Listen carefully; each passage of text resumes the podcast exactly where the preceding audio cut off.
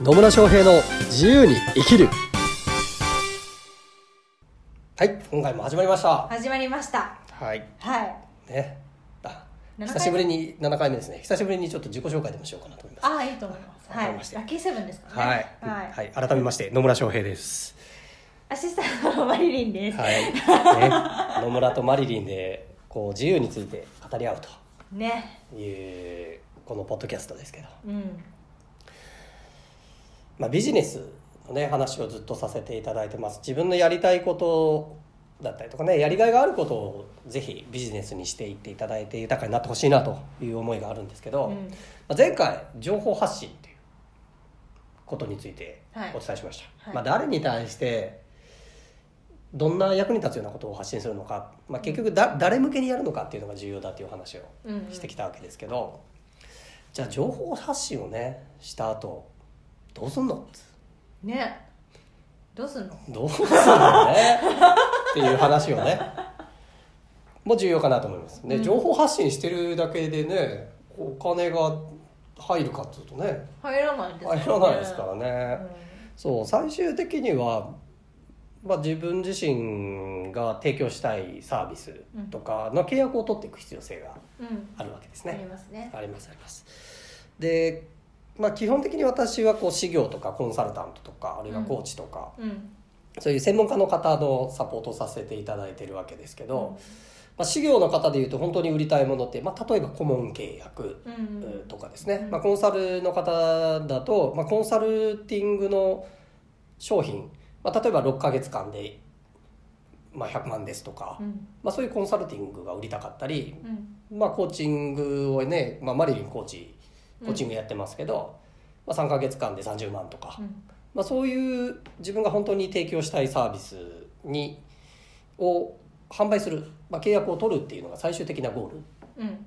ですよね。そうですね。ね。でそうした場合にじゃあいきなりですね売れるかっていう話なんですよ。いきなりね高額叩きつけられてね。ねなんかえこんな高いの？もってね体験もしてないのにみたいなことはありますね。ありますよね、はい。そうなんですよ。いきなりすごく高額なものを売ろうとしたらなかなかね、うん。ハードルが高い。高いですね。自分自身もね言うのもねちょっとこれ100万なんですけどみたいな。ね、ねそうなんですよ。うん。でなんでそれが起こるかっていう話なんですけど、うん。まあこれでなんででしょなんでだろう。やっぱり体験してないからう体験してないかよくわかんないし。らよくわかんないね。うん。そうですね。結局それ買ってどうなれんのっていうのがよくわかんなかったりとかあるいは本当にできんのみたいな。うん。ていうのは出てきますよね。だから言ってることはわかるけど、うん。本当にねあの売る側売ってる側販売者が本当に信頼できる人なのかどうかとか、それだけのスキルとかノウハウを持ってるかどうかっていうことも判断しないといけないし、あとその人が提供しているものをのサービスを受けたとして、うん。えそれが自分にも本当にできるのかとかね。うん。っていうのも結構関わってくるわけですよね。変わってきますね。ね。だからこうねビジネス独立して月100万ぐらい稼げますよっていうのを私はよく言うんですけど、うん。まあ、それぐらい簡単ですよって言うんですけど、うん。全くこれまでビジネスをしてきたことがない人からすると「いや私なんかに本当にできるんでしょうか?」みたいな。まあ方もねうん。いらっしゃったりするわけですよ。うん。でそれっていうのは結局その方がそのサービスを受けたとして自分がそうなれるっていうイメージができてないから。うんうん。だしその人との信頼関係ができてないからっていう、まあ、ここが大きいかなと思うわけですよ。そう。ですね。うん、なので信頼関係を築くこととこの人の、まあ、ノウノウハウとかスキルとかねその人が提供するサービスの内容が分かってそれを受けたらあ自分が求めてるものが手に入るんだなっていうことをイメージさせるうん。ためのステップが必要になってくるっていううん。ところですよね。それはどういうステップなんですか？ね。具体的に。具体的にね、うん。で、まあ、前回もお伝えしたような情報発信っていうのがまず最初のステップなわけですよ。うんうんこうな自分が何者なのか。でこういうことやってますよ。こういうノウハウを持ってますよ。っていうことを伝えていくっていうのがまず第一ですよね。でその状態でああなんか興味持ったとかってした後に、うん。興味持ってくれてました。あだからじゃあ100万のコンサル売ろうとかって言うと 早いわっつう話ですよ。ね。ちょっと早いわっつうね、だその前段階を作る必要性がある。うんうん。これあのマーケティングで言うとフロントエンドとバックエンドっていううん。言葉があったりするんですけど、あそんな言葉があるんですね。はい、フロントエンド。フロントエンドとバックエンド。まああのフロントエンドを集客商品うん。バックエンドを収益商品って呼んだりすることもあるんですけどね、うんうんまあ、要はお試しみたいなうんうん。感じ。で一回体験をしてもらってあなんかこれ効くなっていうのを体験してもらった後にうん本当に売りたい提供したい商品を販売することによってこうハードルが下がるっていうことができるんですよ。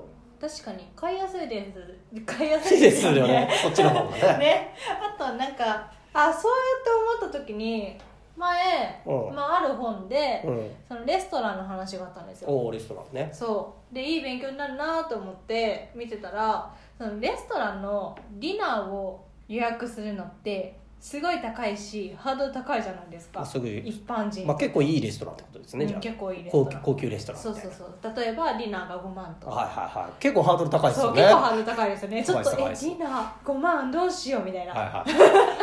でもそこでランチがやってたらあランチ2000 5000円とかだったらあじゃあ行ってみようってなるし。あなりますよね、うん。まあ5000円ランチとしては高いけど高いけどでもねそう5000円でそういうのが試せるんだったらそ行ってみようかなって。う、うん、思いますよね。最初の10分の1ですからね。ね。であランチあこんな感じなんだ。お店の中もこんな感じで結構いいなと思ったらあじゃあ今度ディナー行ってみようとか、うんうんうん。あとは記念日にここね誰かと一緒に招待してみようとかあるからなんかそんな感じなんですかね。ああそうですね、うん。まさにまさに。そうです。なのでランチでまず体験をしてもらって、うん。このお店の雰囲気だったりとか、まあ、味だったり質だったりとかサービスレベルだったりとかで、うん。それ体験しててあいいとこだなと思ったらその次のディナーっていう、まあ、だからフロントエンドがランチでバックエンドがディナーだったり、まあ、さらにそのイベントだったりっていうことになるんだと思うんですけどやっぱ一回体験してもらう。うん。ハードルの低い、まあ、金額的なハードルだったりとかね、まあ、そういうのが低いものを一回体験してもらうことで本当に提供したいものにつなぎやすいっていうのはありますよね、うん。だからまあねマリリンの場合コーチングだから例えば初回のコーチングとかはちょっと金額安めにまずは体験しませんかみたいそうですね。だいぶ安いですね。なだいぶ安いですか、はい。おー。だいぶ安いですね。だいぶ安いんですよ。なるほど。そうでもまあ例えばね5000円とかでもいいじゃないですか、うん。で5000円で1回体験してみませんかだと、まあ、ハードルは低いですよね、うん。いきなりねあの20万30万のコースを買ってくださいっていうよりはまずは1回5000円で受けてみてくださいっていう形で、あそれでよかった。あこれいいなと思って。でずっと受け続けたらもっと自分の人生が自由になって楽しくなれるなと思うんだったら豊かになれるなと思うんだったらじゃあその高額な方にも行きますっていうふうに言ってもらえるっていうことですよね。そうですね。うん、で他にもフロントエンドの商品っていうのは、うんまあ、そういう体験だったりとかあとセミナーなんかもねうんそういったフロントエンドっていうものになってきますね。うん私の場合は結構フロントエンドはセミナーの形でやらせていただくことが多いですかね。うんうんそうですね。でセミナー5000円のセミナーとかやって、うん。まずビジネスのやり方だったりとか、まあ、セールスの仕方だったりっていうのに興味ある人に来ていただいて、うん。で私の考え方はこうですよとか思いはこういう思いでやってますとかあるいはノウハウとしてはこういううノウハウを持ってます。でこういうプロセスでしっかりとビジネスを作っていくんですよっていうのをお伝えすると結構ね23時間お話ししてるだけでも、うん。こう関係性が深まってくるんですよね。やっぱなんかじ文字だけでとかウェブだけで情報を得てる状態よりも直接会って話できてるとうん。信頼関係とかねそうですよね。圧倒的にできやすいので、うん。でしかもこっちが伝えたいことを伝えて、うん。で相手ももともとね学びに来る姿勢ですからね、うんうん 教えてほしいと思って来てるわけだからしっかりと吸収していただいて、うん。であこの人から教わったら自分自身のビジネスうまくいくなっていうふうに思ってもらえるんであれば、まあ、やっぱりその次の、おまあ、半年間のコンサルティングとかの契約につながっていくっていうことになってます。うん。なのでいきなり、ね、何十万とか何百万とかをね売ろうとしないというそうですね。その前のステップがいる。うん。まあねそれが企業相手とかだったらまあ売ってその後のバックエンドのバックエンドも単価を高くすればいいだけの話ですからいいと思うんですけど個人にねうん。売るのはねちょっとてかだいぶねハードル高いと思います。まあそれだけのなんでかって言ったらやっぱり個人で生活をしててそれだけの商品を売られるっていう経験がまずないから。なるほどね。ああこんなのが30万なんだ。うん。ね。っていうかね。ありますよね。うんそう。でしかもねコンサルとかコーチングとかってね形ないですからね、そう。そうなんですよ本当に。えーだからそれが具体的にどういうものなのかとかどういう効果があるのかとかが見えにくいので、うん。なのでまずはね体験だったりとか、まあ、セミナーだったりとかっていう形で最初体験してもらう。うん。でこれいいものだなと思ってもらった上でそのバックエンドと呼ばれるような、まあ、うん。本当に売りたいものを売るっていうような流れをしていただくことで要は買う側からもからしてもあこの人本当に信頼できるし自分にいいものだっていうのを納得した上でね、うん。契約してもらえるので、まあ、情報発信からフロントエンドそしてミドルエあバックエンドですね。その流れをビジネスの流れをしっかり作っていかれると、自分が本当に提供しやすいものをすんなり販売していくことができるようになります。そうですね。はい。なのであなたもですねぜひ自分自身のこう本当に売りたいものの手前にじゃあ何か体験的なものだったりとか、うん。ちょっと簡易版みたいなものでもうん。提供できるものはないか、そのフロントエンド商品を作ってみるっていうことをぜひやってみてください。はい。では今日も最後までお聞きいただきありがとうございます。ありがとうございます。ではまた次回お会いしましょう。さよなら